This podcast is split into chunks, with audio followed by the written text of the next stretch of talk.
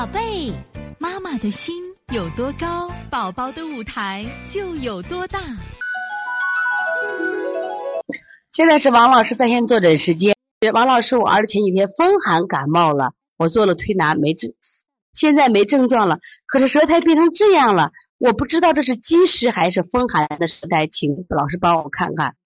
来，学员们一起跟王老师一起看看，你觉得他们是是风寒引起的还是积食引起的呢？我给大家讲啊，风寒引起的舌苔啊，它是薄白苔。你看明亮的舌苔呢，就是什么呀？厚苔。这个厚苔一定是积食引起的。我一上课前就讲了啊，像你这个孩子啊，呃，有一种风寒感冒是纯粹的风寒的力量，这个外邪的力量比较强大引起的感冒；还有一种力量是什么呀？内有积食，招来外鬼。你这个妞妞的这个舌苔啊，我觉着，这个你儿子的应该是内有积食招来的外邪。你看明显的，或者说是他这两天刚好是脾胃弱了，你就不应该再给他吃上了。